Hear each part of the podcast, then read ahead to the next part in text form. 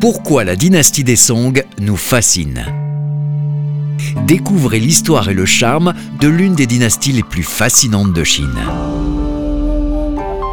Bonjour, je m'appelle Olivier Cauchois, passionné par l'histoire chinoise.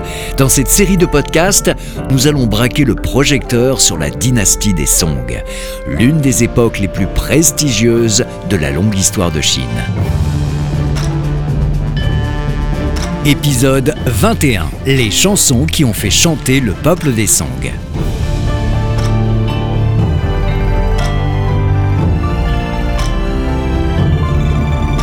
Dans ce podcast, nous vous présentons un pan entier de la culture Song, le Song Tse. Ce n'est pas seulement de la simple poésie, c'est un ensemble complexe qui produit un résultat absolument magique.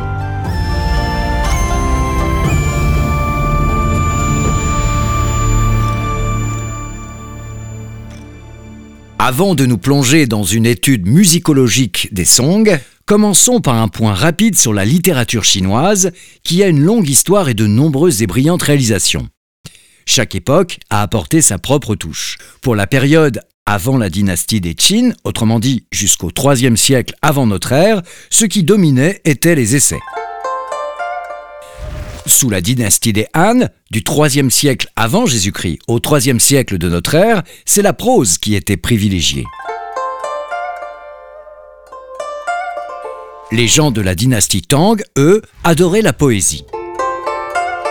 À l'époque de la dynastie des Yuan, le Yuan Xie, un genre plutôt dramatique, était à cette époque une forte tendance. Alors que sous la dynastie des Ming, ce sont les manuscrits de romans qui déchaînaient les foules. Pour la dynastie des Song, il s'agit d'un genre appelé le Tsong Tse. Bien que la prose et la poésie occupent une place importante dans cette dynastie, comme nous l'avons évoqué d'ailleurs dans d'autres épisodes, les générations postérieures ont associé le genre Song Tse au peuple des Song. Décomposons pour mieux comprendre. Je vais commencer par quelques notions de Tse, en synthèse, le tse, c'est la poésie chantée. Il est souvent utilisé pour exprimer de profonds sentiments et des émotions vivaces. Et les plus grands auteurs de l'époque Song l'utilisent pour aborder un large éventail de sujets. Pour composer un morceau de tse, il faut d'abord choisir son seba, que l'on peut traduire par titre ou genre. Alors, pour faire simple, avant de prendre sa plume, il s'agit d'abord de décider si on va écrire un alexandrin ou un sonnet. Ensuite, il faut nuancer son seba. On parle de plusieurs centaines de nuances de seba à l'époque des Song, dont une soixantaine qui étaient très utilisées. Nous pouvons considérer qu'un seba est une matrice rythmique et une tonale selon laquelle la poésie tse sera composée. Chaque seba est à l'origine un morceau de musique ou une chanson, une sorte de ritournelle qui évoque une belle histoire. Exemple avec Nian Nu Jiao, un des sebas les plus populaires. Nian Nu est le nom d'une chanteuse courtisane favorite d'un empereur de la dynastie des Tang. La matrice de ce morceau de musique, chantant la beauté de cette courtisane, s'est ensuite développée en un seba. En effet, avec cette base de la ritournelle de Nian Nu Jiao, les poètes des Song écrivent des vers sur toutes sortes de sujets, dont le contenu, vous l'avez compris, n'ont rien à voir avec la beauté de la chanteuse. Il faut donc prévoir des sous-titres ou des commentaires pour chaque seba, expliquant ce dont il s'agit réellement.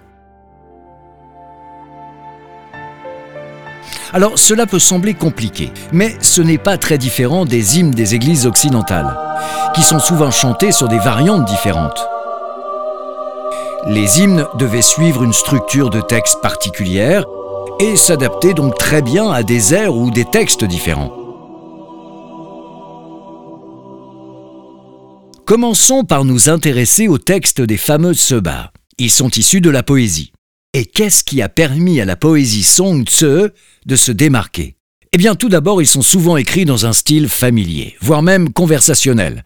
C'est ce langage usuel qui les rend plus faciles à mémoriser. Cela signifie qu'ils sont fédérateurs, car c'est un genre populaire, non seulement parmi les littéraires, mais aussi et peut-être surtout parmi les gens ordinaires. La question suivante est donc logique. Pourquoi ces textes de poésie sont-ils chantés par le peuple Song et non lus tout simplement?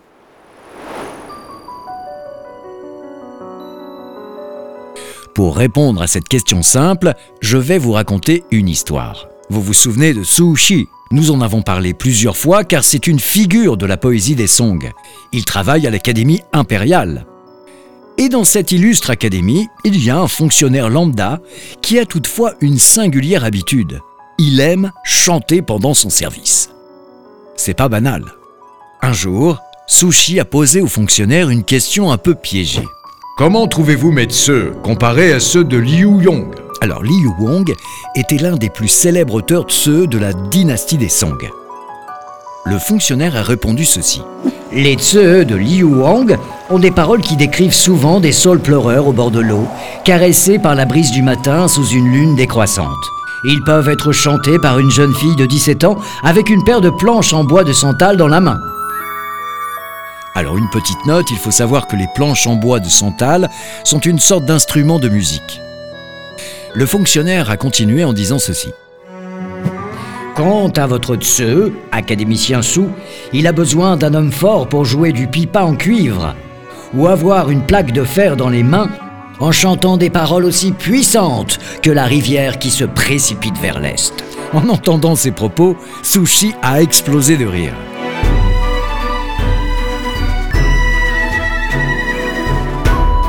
Je vais maintenant vous décrypter cette anecdote. Pour comprendre, il vous faut quelques repères historiques. Les Tse de la dynastie Song sont destinés à être chantés.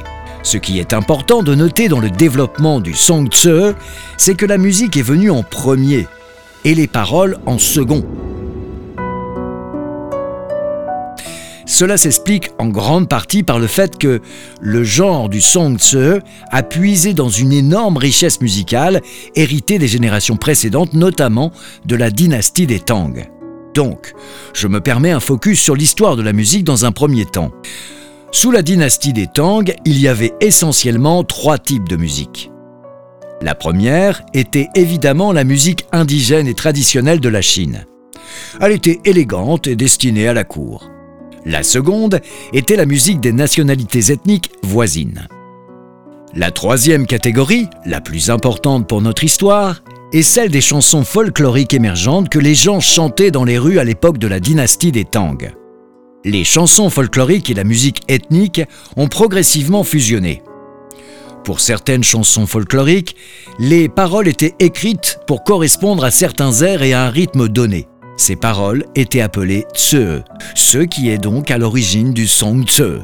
C'est pourquoi nous disons qu'avec les song tse, la musique vient en premier et les paroles en second et aussi que les song tse sont basés sur des chansons urbaines et folkloriques, et qu'ils décrivent généralement la vie quotidienne.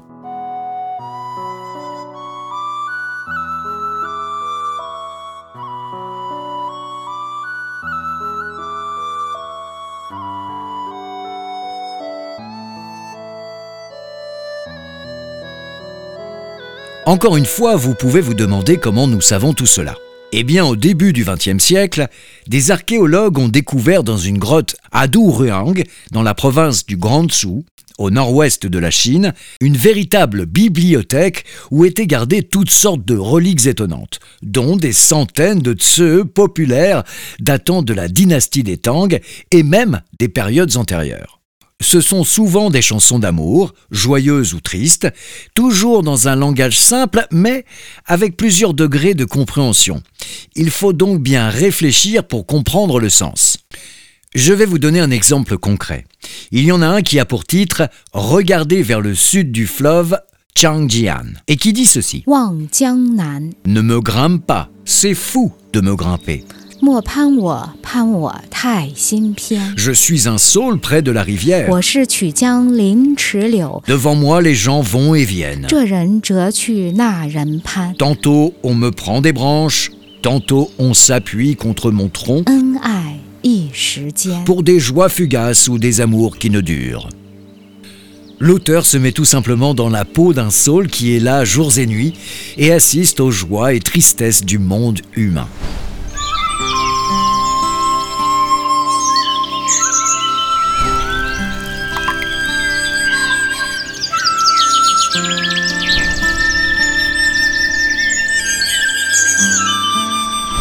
Les Tse sont un divertissement populaire. Mais ce sont les littéraires de l'époque qui l'ont porté à de nouveaux sommets. Les gens ordinaires utilisent un langage parfois grossier, toujours direct.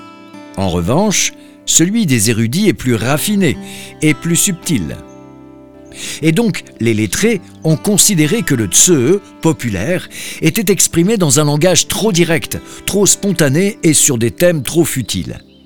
Il a donc ajouté les filtres de langage sophistiqués et a élargi sur des thèmes plus universels afin d'être populaire.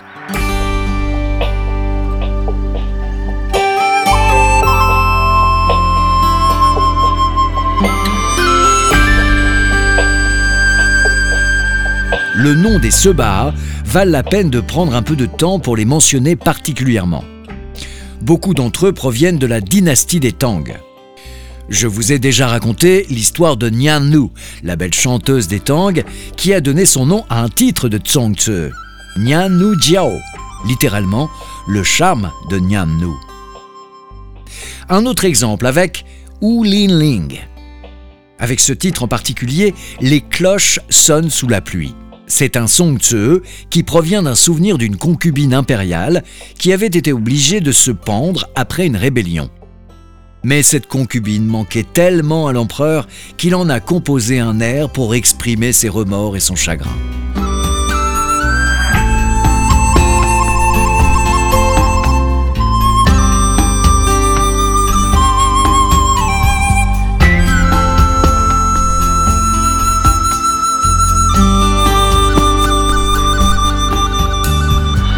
Ce qu'il faut savoir, c'est que les auteurs de Tse pendant les Song sont souvent devenus des superstars.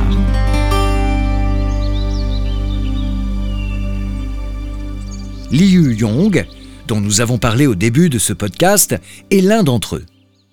Malgré son talent, Liu Yong n'a réussi le concours impérial qu'à l'âge de 50 ans.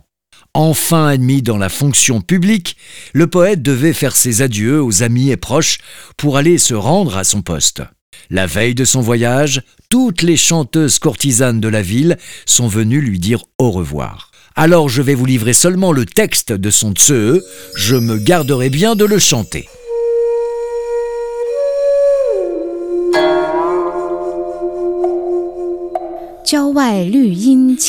L'ombre des arbres s'étend sur des milliers de kilomètres à l'extérieur de la ville. Sous les branches vertes, les robes rouges des dames se rassemblent. Les mots d'adieu semblent plus longs que d'habitude. Tandis que la voiture et les chevaux me pressent de partir, je pleure secrètement. Comment puis-je rester avec toi alors que je dois partir?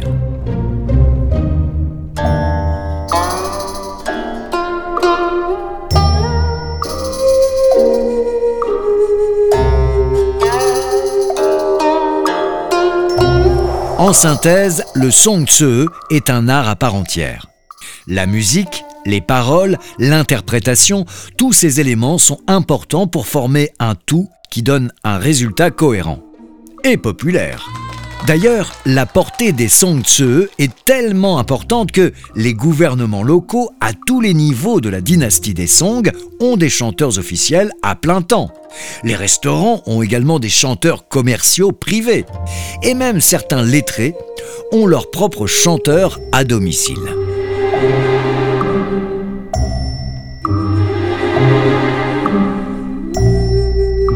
Alors est-il possible de trouver un équivalent moderne à tout ça? Nous pouvons peut-être comparer les Song Tse aux comédies musicales d'Hollywood, ou même aux ritournelles des tubes de la musique pop. Ce qui est certain, c'est que les meilleurs auteurs de Song Tse sont vénérés comme des stars de cinéma à l'époque des Song. Leurs Tse sont chantés dans les palais, les restaurants, lors de soirées privées et résonnent dans toutes les rues. Vous aurez compris que les Song Tse se doivent d'être chantés. D'ailleurs, il y a un dicton qui dit Le Tse doit être chanté plutôt que lu, et sa beauté ne peut être appréciée sans des lèvres rouges et des dents blanches. Magnifique, n'est-ce pas?